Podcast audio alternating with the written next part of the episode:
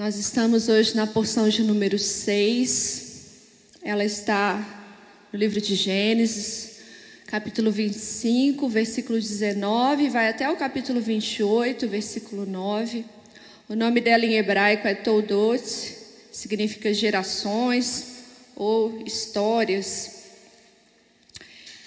E eu quero conversar um pouco com vocês hoje a respeito de alguma coisa que eu já tenho pensado há bastante tempo. E aí, estudando essa porção aqui, eu consegui enxergar essa situação acontecendo aqui também. A porção começa falando rapidamente sobre Isaac, que é né, o filho de Abraão. Ele se casou com Rebeca, que é a prima dele, né, gente? Toda vez que você estiver estudando a Bíblia, vai pensando nos detalhes também de todo o contexto que você está lendo. Ele tinha 40 anos de idade, mas ele só foi ter filho aos 60 anos. 20 anos é muito ou é pouco, gente?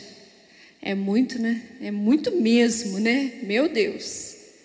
Imagina, 20 anos, enfim. E, e, ele orou a Deus, pedindo ao Senhor que abençoasse né, o ventre de, de Rebeca, que os abençoasse com um filho.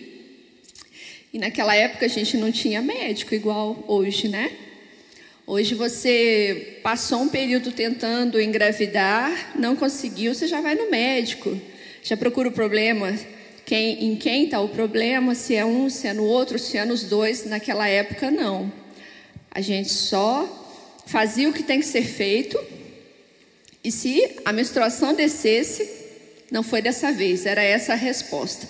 E aí você imagina 20 anos, aproximadamente né, 20 anos.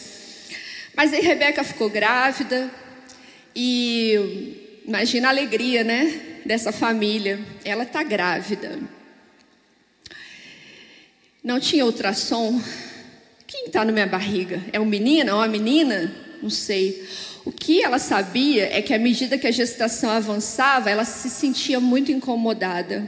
Eu imagino até que ela sentisse um pouco de mal, ao ponto dela conversar com Deus.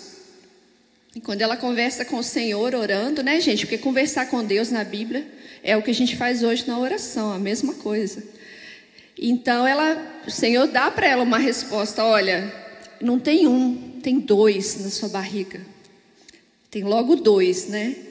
E cada um vai ter um propósito diferente. Inclusive, o maior vai servir o menor. Quanta, quanta, é, quanta revelação numa, numa resposta só de oração, né? Imagina como é que ficou a cabeça da Rebeca, né? Escutando isso aí. E aí Deus deu para ela aquele ultrassom do céu, né? Porque foi assim que aconteceu, né? Não foi nem de. Hoje tem 3D, 4D, na CD foi 10D. E já falou para ela toda uma situação ali. E eles nascem, né? É, Esaú e Jacó. Eles crescem, viram homens formados já. E a Bíblia fala que já tem uma preferência muito definida entre pai e mãe. E é engraçado, eu estava pensando isso hoje de manhã, porque Isaac se você pegar a história de Isaac aqui, não só nessa porção, mas antes, você vai ver que Isaac é um homem é, mais pacato, né? E justamente o filho que ele prefere é o mais agitadinho, né? Ele prefere Esaú. Não era para ele preferir Jacó, né? Se você for pela lógica de semelhança, mas ele foi para o contrário. É, Esaú era o caçador. Então, Jacó, é, Isaac gostava muito do que ele trazia, né? Imagina que Esaú chegava, pai, olha só, hoje eu trouxe esse bicho aqui, vou matar, a gente vai comer. E aí ele contava histórias para o pai dele, de como é que foi. E aí o pai dele tinha ele como o preferido. Rebeca não. Rebeca já era de Jacó. Jacó era o que ficava mais em casa, era o mais quieto, era, né, a Bíblia fala aqui, né, que ele é, era o que habitava em tendas. Mas não quer dizer que ele não trabalhava, tá, gente? É igual dona de casa também, né? Porque fica em casa, quer dizer que não trabalha, não trabalhe muito. Trabalha muito, quer dizer, Jacó também trabalhava, só que a forma dele de trabalho, enfim, era diferente. E o texto que eu vou usar, de, eu não vou dar resumo da paraxá toda, só vou até aqui, que é onde eu quero me focar aqui. Onde eu vou usar para base do nosso, nosso tema de hoje, está lá Gênesis 25, você pode abrir. A gente vai ler do versículo 29 ao 34.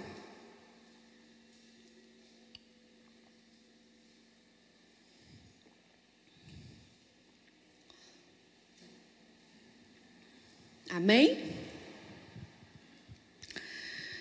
Jacó tinha feito um ensopado quando Esaú, exausto, veio do campo e lhe disse: Por favor, me deixe comer um pouco dessa coisa vermelha. Essa coisa vermelha aí, pois eu estou exausto. Por isso deram-lhe o nome de Edom. Jacó respondeu: Primeiro, me venda o seu direito de primogenitura. E ele respondeu: Eu estou morrendo de fome. De que me vale o direito de primogenitura? Então Jacó disse: Primeiro, jure. Esaú jurou e vendeu o seu direito de primogenitura a Jacó. Jacó deu a Esaú pão e o ensopado de lentilhas. Ele comeu e bebeu. Levantou-se e saiu. Assim Esaú desprezou o seu direito de primogenitura. Eu fui procurar é, mais detalhadamente o que, que significa o direito de primogenitura. E aí eu achei algumas definições. É, o primogênito, né? O primeiro filho homem, ele tinha o direito de posse, de domínio, de decisão sobre todas as coisas da família, sobre o futuro, né? Das propriedades. E tudo isso era entregue na mão dele. E também, em se tratando aqui, né, especificamente dessa história, eu quero frisar isso, né? O que, que a gente precisa é, falar? Nós não estamos falando de uma história de uma qualquer família. Nós estamos falando da é, constituição da nação de Israel. Então, sobre Abraão havia uma palavra, sobre Isaac havia uma palavra, e agora essa palavra repousaria sobre o primogênito de Isaac. Então, ele tinha uma responsabilidade de legado, tinha uma responsabilidade de herança espiritual que ele deveria passar para os seus irmãos e manter aquilo aceso dentro do, da família. É, aqui, nesse momento, gente, não tem a lei escrita ainda. Então você imagina tudo o que Abraão havia passado de experiência com Deus, toda a sua trajetória de vida, porque a vida de Abraão, ela tem a sua história particular, mas também é uma história nacional, porque Abraão é o patriarca, é o primeiro. Aquilo ali foi passado para Isaac, e com certeza é, Isaac, quando tem os dois filhos, ele, ele educa os filhos, né? Porque quando você conta uma história da sua família, você não está só repetindo uma coisa que aconteceu, você também está passando o seu legado ali, dando o seu testemunho. Então, ele contava para os dois sobre a história do seu avô, sobre a história do seu pai e ele foi instruindo os filhos deles, a, dele a respeito de, da primogenitura. Isso era tratado, olha, Esaú, você é o mais velho. Você saiu primeiro, apesar de serem gêmeos, nascidos no mesmo dia, né? Você saiu primeiro. Então, Esaú, você vai ter isso de responsabilidade, isso está sobre os seus ombros. E ele cresceu ali, educando é, Esaú e Jacó daquela maneira, mostrando para os dois qual era a história da família deles e ensinando para Esaú que havia uma responsabilidade diferente que recairia sobre ele. E nós sabemos de, toda a, a história, né, a trama aqui que aconteceu na vida desses dois, por conta de uma, um plano arquitetado por Rebeca, houve uma troca ali na hora de receber a bênção. E eu estava lendo uma, um relato, eu achei interessante até, que o seguinte, Esaú, gente, ele foi bem assim, né? Bem do, do agora. A minha necessidade agora é fome. Tanto faz o que que, que, que, que é isso aí de primogenitura. Eu quero é comer. Mas tem o seguinte: não é o fato simplesmente dele dar uma palavra para Jacó que ele perdeu total a bênção dele. Porque quem passa a bênção para o filho é o pai. Então, meio que ele estava confiando o seguinte: ah, vou responder meu irmão logo para comer logo. E quem vai me dar a bênção é meu pai. Meu pai é meu chapa, né? Meu pai é meu, eu sou o preferido. Claro que sou eu que vou receber. Tanto faz o que eu falei para Jacó.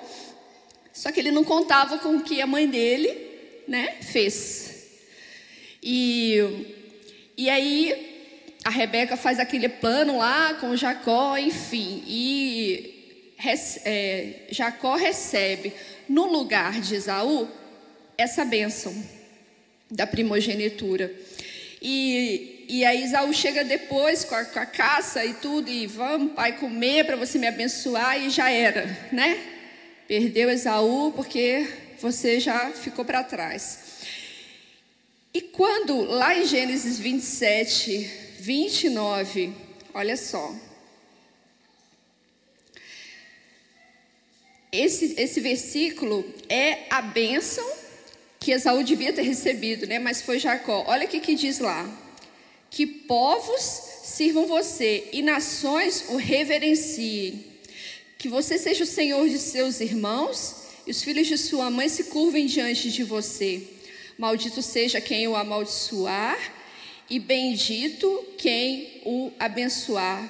Gente, tão poucas palavras.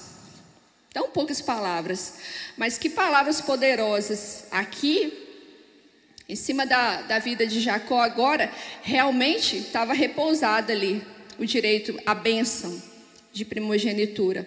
Apesar da forma como ela foi arquitetada, mas ela foi dada. E uma vez ela dada, é, ela tem um propósito para se cumprir.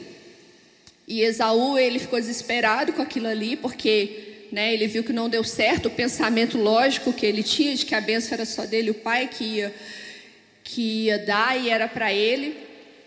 E ele até tenta negociar com o pai alguma benção, mas aí não tem mais jeito. O que ele dá depois de bênção para Esaú é uma bênção, é uma bênção, mas não é mais a bênção da primogenitura.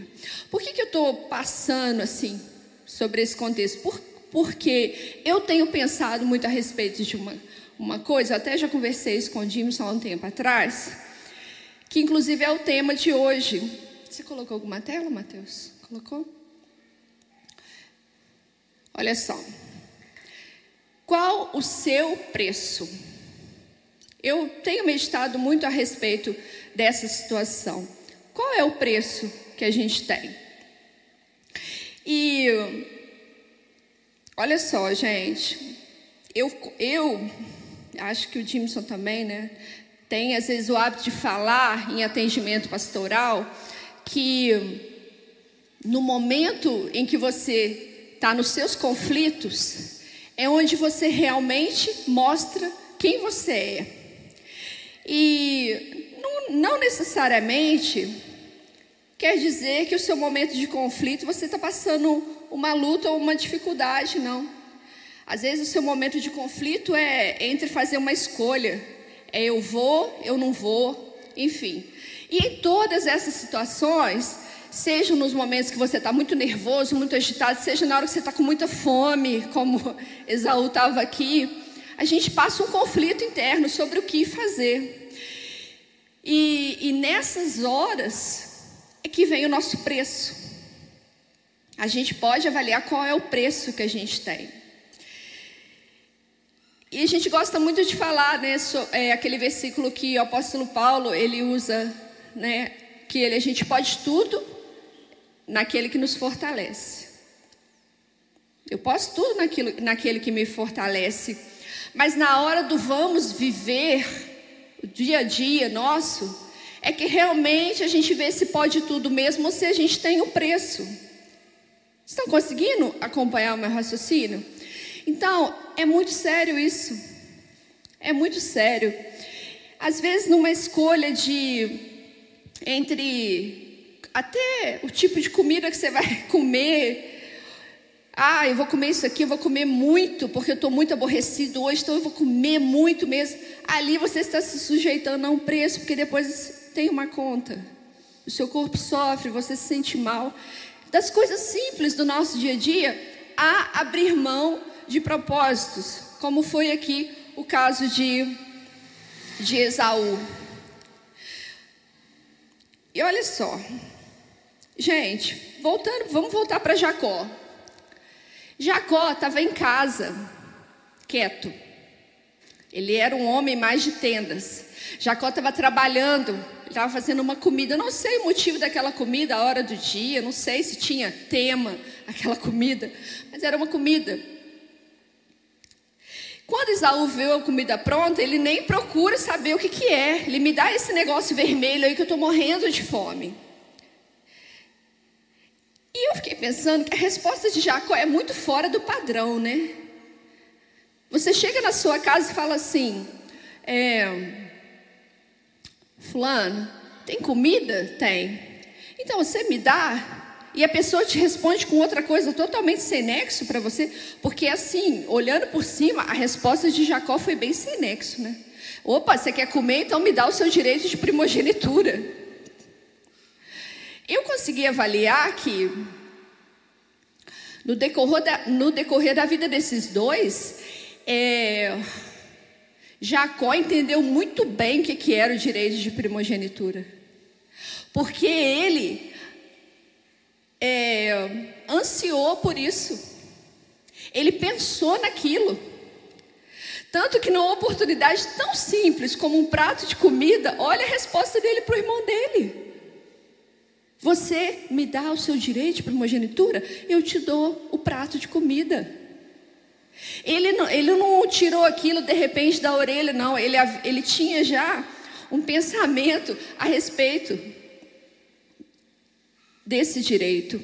E eu fiquei pensando também o seguinte: quando eu estou num ambiente seguro, em que eu me sinto amparado e bem sustentado, eu não consigo ficar imaginando, ah, eu quero aquilo ali para mim.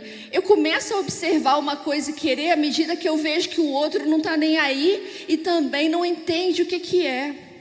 Se Jacó se sentisse muito seguro e muito tranquilo, eu não sei se ele faria esse negócio com o irmão dele, não.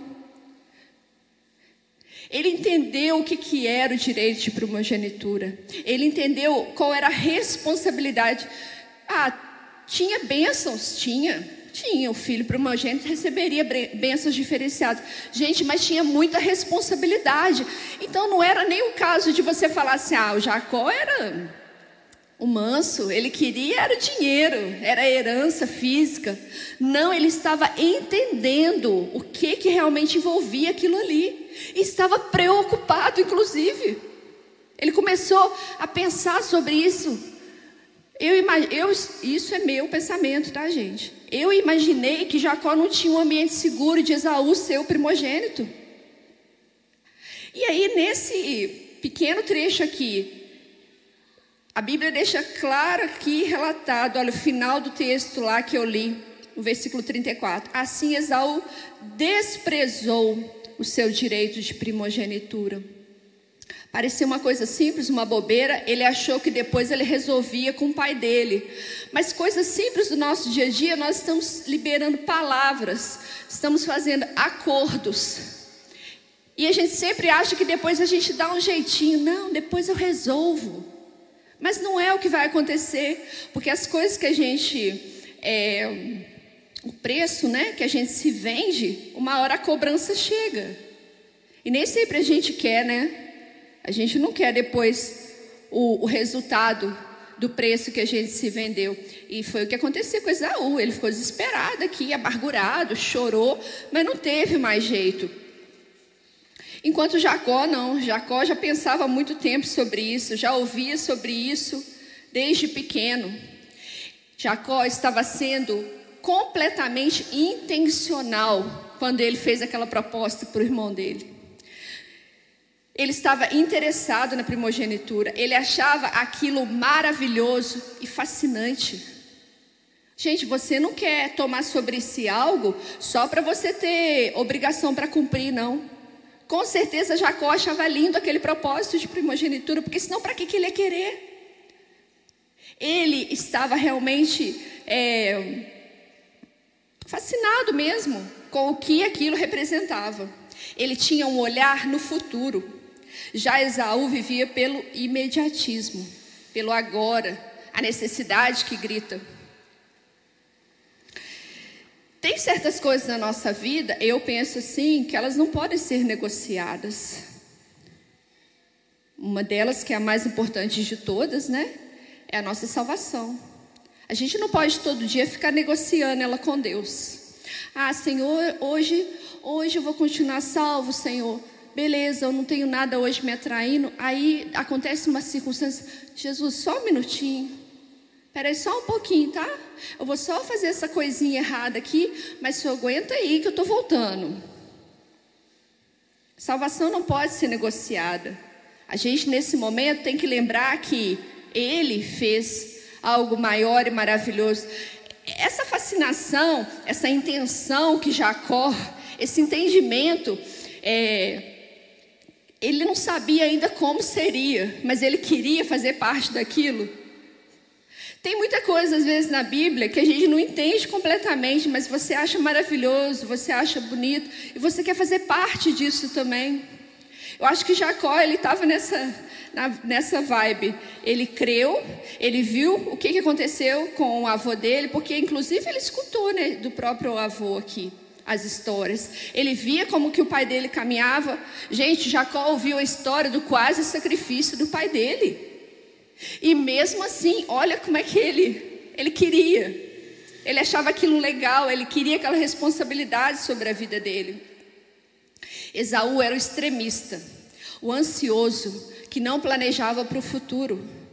Ele não esquentava com as palavras que ele liberava, ele soltava, fazia, resolvia o problema na hora, satisfação temporária, prazer momentâneo.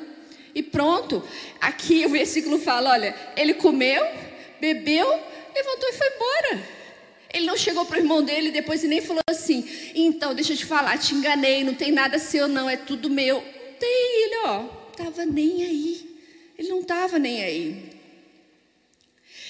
E como é que hoje, trazendo para nós aqui, né, 2022, como que hoje nós vivemos os nossos momentos de conflito? O que, que a gente quer realmente e o que, que sai de nós no momento de conflito? Quantas vezes no seu dia, às vezes você está sendo testado? E a Bíblia fala que a gente não vai passar por provação que a gente não suporte, né? Seja ela de qual nível for. Seja que eu provoquei, seja que o outro jogou em cima de mim, o Senhor vai nos prover escape se a gente realmente se comportar de uma maneira que, que agrade a Deus. Como que a gente vive no nosso momento de conflito? A gente tem se vendido com muita facilidade?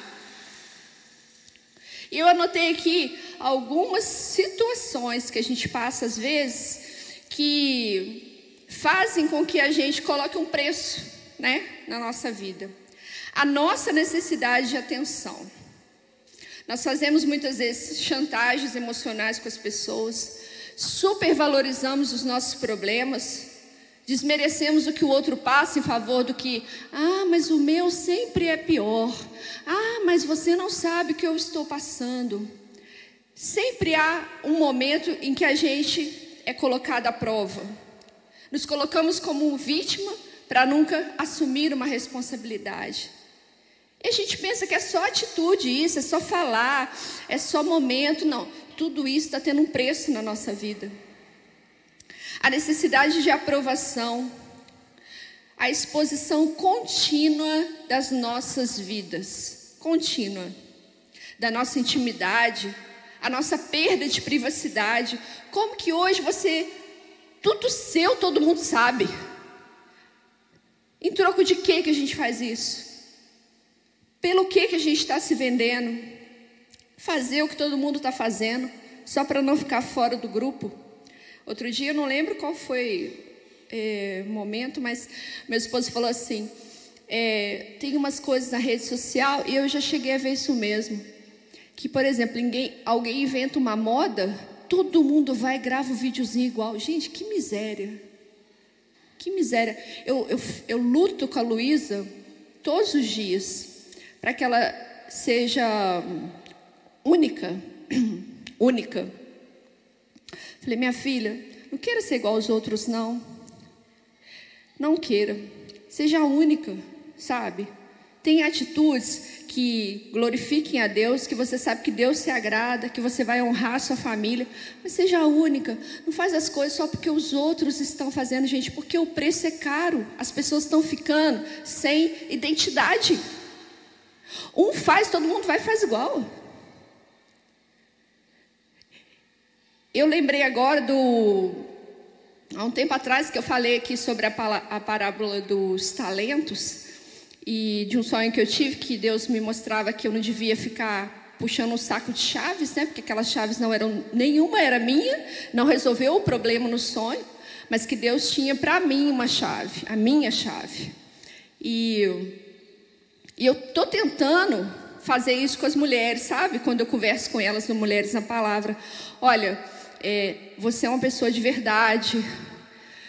Nós temos erros, temos né, problemas para resolver, temos coisas para melhorar, mas não fica copiando os outros. Busca entender quem você é, a sua identidade diante de Deus.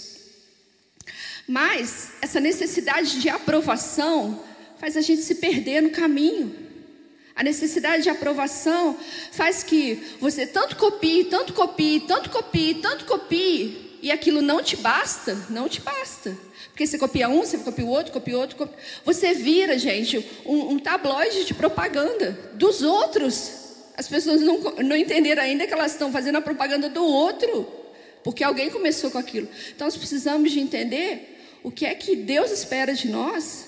O que é esse propósito que tem sobre nós. E nós fazemos a nossa parte, individualmente. A necessidade de ter alguém de qualquer jeito. Tem um texto lá em Isaías, eu queria que você abrisse. Isaías capítulo 4, versículo de número 1. Eu achei esse texto muito pesado, mas ele é tão atual, tão, tão de hoje, que é Deus mesmo, né? E a palavra dele. Isaías 4, versículo de número 1.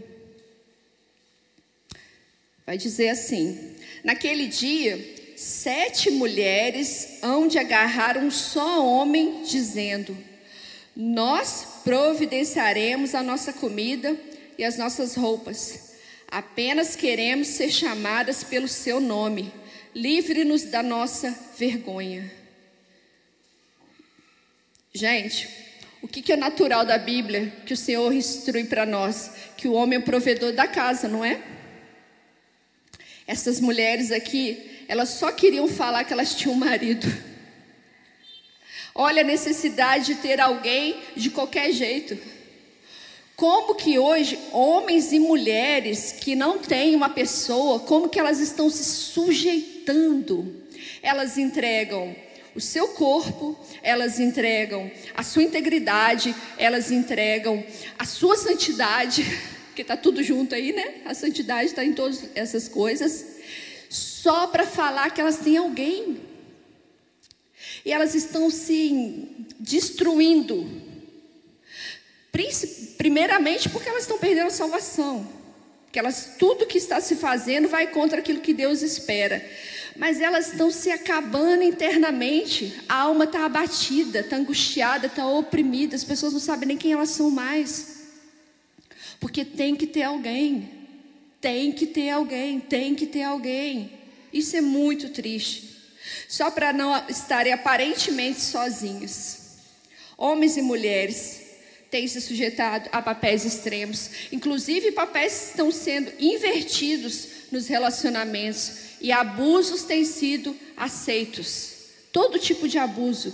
Violência física, é, emocional, né? Porque às vezes a pessoa não bate fisicamente, mas é agressão é, moral, né, emocional todo dia, só para poder ter uma pessoa do seu lado.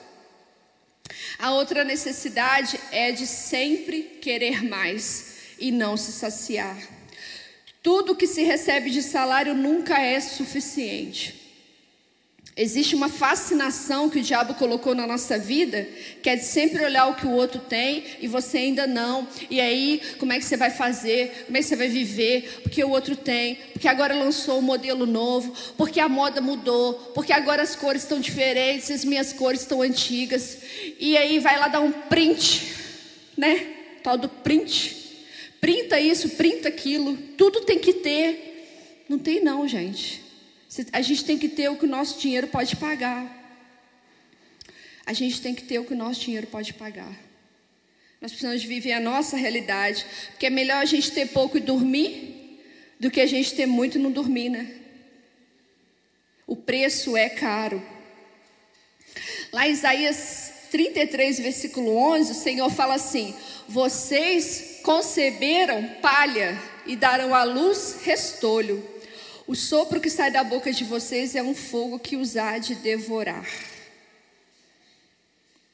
Enquanto a gente passa a nossa vida todo dia tendo um preço, todo dia querendo que as coisas resolvam imediatamente, aí a gente paga aquele preço, a gente entrega os nossos valores, a gente abre mão daquilo que a gente crê. A obra de Deus ela não está sendo feita na nossa vida. Aquilo que o Senhor espera de um servo, de uma serva do Senhor, não está acontecendo. E a gente acha que está. Mas esse versículo aqui, o Senhor fala que o que a gente concebeu, o que a gente gerou, é palha. Palha, gente, é uma das primeiras coisas que queima quando acende o fogo. E as nossas obras, elas todas vão passar pelo fogo. Tudo que você é, tudo que você viveu, a forma como você se portou mediante as coisas é, importantes para Deus, as prioridades que você deu, tudo isso vai passar pelo fogo. A obra que o Senhor espera da nossa vida não é que você seja um ativista religioso, não. Que você é, more dentro da igreja, abra a igreja e feche a igreja, mas que a sua família esteja lá doente, precisando de você, que você trabalhe em vários ministérios, mas que dentro de casa você não sabe conversar com seu marido, com a sua filha, com seu filho, com a sua esposa. Não é isso que o Senhor espera de nós, que a gente seja um ativista dentro da igreja. Todo culto eu tô lá, todo MP eu tô lá. É, coisas de homens que tiver, toda vez eu tô lá, de jovem, de, de, de criança, eu tô lá. Mas e lá fora? Como é que tem sido as nossas obras diante do Senhor? O que, que a gente tem dado preferência? Pelo que, que a gente se vende? Às vezes você está vendendo os seus, os seus, valores, os seus princípios, só para pertencer a um grupo de pessoas, para estar tá no meio de pessoas, para ser é, comentado pelas pessoas, enfim. Qual é o preço que a nossa vida está tendo? Qual facilidade a gente recebe algumas notinhas ali, igual da foto, né? E se satisfaz. Todas as, essas necessidades que eu falei acima, que às vezes a gente pensa que precisa muito, diante de Deus elas são como palha, ou seja, não valem de nada. Foram buscadas por nós mesmos como satisfação momentânea, assim como Esaú abriu mão, né? ali começou a, a, o princípio da derrota, né? Vamos dizer assim. A boca dele declarou: para mim tanto faz. Eu não estou nem aí para esse negócio de primogenitura. Eu quero é comer. Nós estamos pagando um alto preço, abrindo mão da nossa salvação, perdendo a oportunidade de levar mais pessoas para Deus, desperdiçando o nosso propósito por um prato de coisas vermelhas. Como será no dia que ele voltar? Jacó foi intencional, porque valorizava o que era importante para Deus. Esaú só enxergava as suas urgências. E aí eu estava lembrando hoje de manhã de algumas pessoas na Bíblia que, olha que interessante, direito de primogenitura, todo é, homem, o primeiro filho, tinha em toda a casa. Mas necessariamente aconteceu? Não. Na casa de, de Abraão mesmo. Ismael era o primogênito, fisicamente não era? Mas Deus já tinha determinado que o primogênito seria Abraão e Sara. E assim aconteceu. Na casa de Isaac, pela lógica, né? Vamos dizer assim, pela lógica, seria de Esaú. Mas foi Jacó que recebeu. E aí, você procura pela Bíblia, você vai ver várias situações em que as pessoas receberam de Deus um propósito e por conta delas abrirem mão, se venderem, elas perderam. É, eu lembrei do sacerdote Eli e dos filhos dele. A lógica seria que os seus filhos dariam sequência, né? Ali, na descendência de sacerdotes. Mas ele preferiu é, ser omisso com os filhos, no sentido assim de: ah, eles continuam fazendo, deixa fazer, o que, que eu vou falar? Já falei, não tomou uma decisão em relação ao que os seus filhos faziam de errado. E aí, é, não morreu só Eli, morreram os filhos de Eli também, e acabou. Para a família de Eli não teve mais vez. Eu lembrei também de Davi. O primeiro filho de Davi não é Salomão, gente. Não é. Se você pegar lá na história de Davi, ele teve outros filhos, mas o Senhor levantou Salomão para poder cumprir o propósito que Deus tinha. O único, o único registrado e que é vivo, né, e viverá para todo sempre, primogênito desde a criação, que foi perfeito e que é primogênito e vai ser sempre, é Jesus. Mas pela vida que ele levou também aqui nessa terra. Porque se ele não tivesse a vida dele totalmente alinhada com o propósito do pai dele, ele não tinha subido naquela cruz. Então, ter o direito a alguma coisa não te garante que aquilo vai ser seu, depende do que você faz. E eu fiquei pensando também o seguinte: direito de primogenitura vai ser exercido por quem não se vende. O Senhor, Ele depositou na vida de cada um de nós aqui, né? Homens e mulheres, crianças, bebês. Quando nós fomos gerados lá no ventre da nossa mãe, ali o Senhor nos visitou e nos deu um propósito, não foi? Amém? Ele deu um propósito para cada um de nós. Conforme você foi crescendo, se desenvolvendo, talvez você não cresceu numa igreja cristã, você não conhece Jesus desde pequeno, mas você conheceu Jesus um dia, e aí você entendeu que sobre a sua vida recai um propósito. E o Senhor está te dando o direito de exercê-lo, porque Ele depositou sobre você. Só que tem o seguinte: se você não fizer, aí o Senhor levanta outro e faz. Entendeu? E eu queria que você ficasse com essa frase hoje na sua cabeça. Qual o seu preço? Porque se você não se sujeitar ao que Deus espera de você e, e ser fascinado pelo propósito de Deus na sua vida, e agarrar Ele com todas as. ser intencional naquilo que Deus tem sobre você, amanhã Jesus volta, ou a gente morre, o propósito vai para outra pessoa.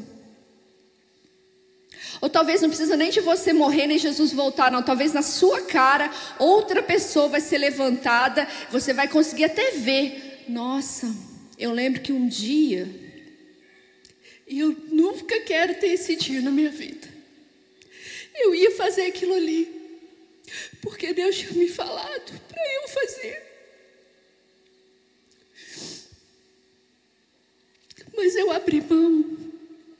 Eu me vendi. Eu peguei um pratinho de coisa vermelha, comi. E eu comi outro pratinho, passei minha vida comendo pratinho atrás de pratinho. Gente, isso é muito sério. Eu não quero, eu não quero que nem eu, ninguém aqui, nem ninguém que está me assistindo tenha esse dia. Qual que é o preço que a gente está se vendendo? Que está sendo para nós tão fácil de trocar por Jesus? O que, que você está abrindo mão na sua vida? O porque é o seu nervosismo, que aí você grita, responde, larga as pessoas para lá. É sua falta de tempo, que aí você não tem paciência com os seus filhos, com o seu marido, com a sua esposa. É o seu ter muita responsabilidade, e aí você isola todo mundo ao seu redor. São as telas. As telas estão consumindo você de tal maneira que você não sabe mais viver com gente. E cumprir o propósito vai ser com gente, não é com telefone. Nós temos um legado diante de Deus para levar para frente. E isso, gente, não é para quem está lá fora e não conhece Jesus. É para nós que estamos aqui dentro da igreja, é para nós que já entendemos. Tem um povo na Bíblia que Deus chamou eles de meu primogênito. Meu primogênito. Até na história deles, o Senhor deu uma pausa e falou: Vou cegar eles temporariamente. Eles não vão reconhecer Jesus. Até na vida deles, o Senhor fez isso. Você acha que Jesus não pode fazer isso com você também, não? Que a gente endureça o coração de uma tal maneira que o Senhor dê um pause no nosso propósito. Só que Israel, Deus não vai revogar o propósito deles, está na Bíblia. Ninguém está substituindo Israel. Agora eu posso ser substituído, eu tenho plena convicção disso. E até quando a gente vai se sujeitar a servir o mundo e não agradar a Deus? Às vezes a gente fica com medo das pessoas. Perdão, às vezes a gente. É isso mesmo, a gente, em vez de temer a Deus, a gente teme as pessoas. E aí a gente faz o que as pessoas querem, o que elas esperam de nós, a gente se vende e não faz aquilo que realmente tem que fazer. Então, pensa hoje, pensa hoje, durante o dia todo, qual é o preço que você está se vendendo? Com que facilidade você está abrindo mão do seu propósito? Daquilo que Deus depositou, porque é um direito que está sobre a sua vida. Mas ele vai se concretizar verdadeiramente à medida que você vivê-lo, porque se você não viver, Deus vai levantar outra pessoa. Ele vai levantar, gente. Então, que você avalie, porque eu estou me avaliando, que você avalie e comece a falar: Senhor, eu não quero mais me vender. Eu não quero mais me render às pessoas nem às coisas. Eu não quero mais gastar o meu tempo com aquilo que não edifica, com aquilo que não está me nutrindo, que não está curando a minha alma, que não está me impulsionando para frente, que não que não está me ajudando a fazer o id que o Senhor espera de mim. Qual é o preço que a gente tem se vendido? Qual é o meu preço? Qual é o seu preço? Para finalizar, eu queria ler Filipenses 4, versículo 12 ao 3, que é onde está lá falando, né? O tudo posso. Eu sei é o, o que é passar necessidade. E sei também o que é ter abundância. Aprendi o segredo de toda e qualquer circunstância, tanto de estar alimentado como de ter fome, tanto de ter abundância como de passar necessidade. Tudo posso naquele que me fortalece.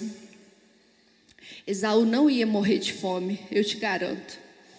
Ele tinha uma família, ele não ia morrer de fome. Mas ali começou a derrocada de Esaú. Então, que a gente tenha esse versículo em mente aqui, olha, eu sei o que é passar por todo tipo de circunstância. Paulo deixou isso escrito para nós, que a gente também saiba passar a necessidade passar a fome, passar a dificuldade, sem nos vender. Amém? Eu agradeço a minha oportunidade, em nome de Jesus, e as palmas aplaudem o Senhor, amém?